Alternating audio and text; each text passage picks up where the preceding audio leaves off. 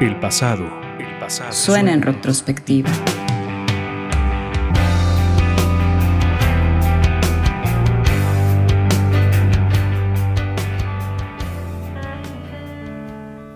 La representación exacta de una estrella de rock. Un frontman en toda la extensión de la palabra. Sensual, místico, salvaje, fiel a su propio espíritu. The Lizard King, el Rey Lagarto, Lagarto, Jim Morrison, Jim Morrison.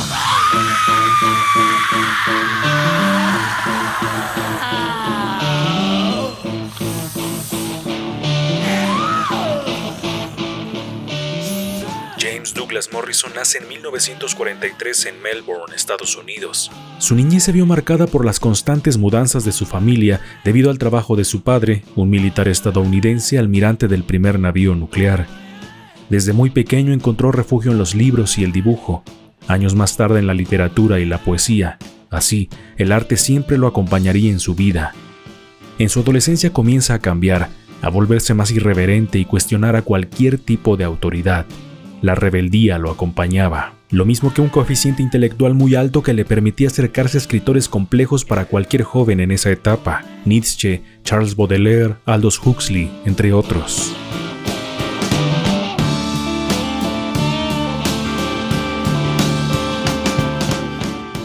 Morrison asiste a la Universidad de California para estudiar cine, aunque pronto descubre que no era su pasión. Pero allí se hace amigo de alguien con quien compartiría tiempo después la gloria del estrellato en la música, Ray Manzarek. Jim le muestra a Manzarek parte de su trabajo poético y también una canción. Morrison comenta la idea de formar una banda. Moonlight Drive es la canción que lee Manzarek. Sabe que se encuentra frente a una gran composición. Morrison quiere que él la musicalice. Así, en una playa de California nacían The Doors. The Doors.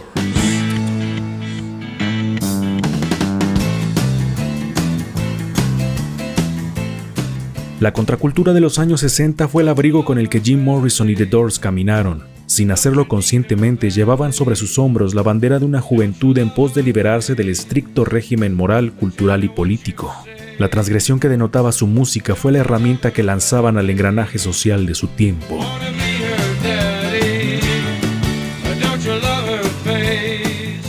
Morrison y The Doors poseían un sonido único.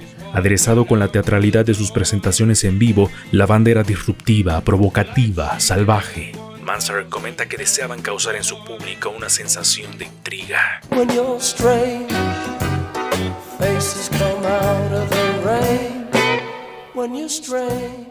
Jim odiaba el título de estrella de rock. Después de un tiempo de fama internacional, caos personal y constantes tensiones en la banda debido a sus adicciones, viaja a París para alejarse de todo. Quería leer y escribir poesía, pero la oscuridad cada vez más profunda que reinaba su vida no lo dejaba seguir.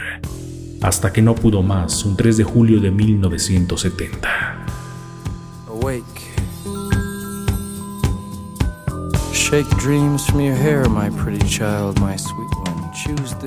Morrison murió a los 27 años, o al menos su cuerpo físico. Su alma quizá esté en un eterno viaje junto a los espíritus de los nativoamericanos de la carretera que se apoderaron de él cuando era niño. La retrospectiva en ruido de fondo. The devil was wiser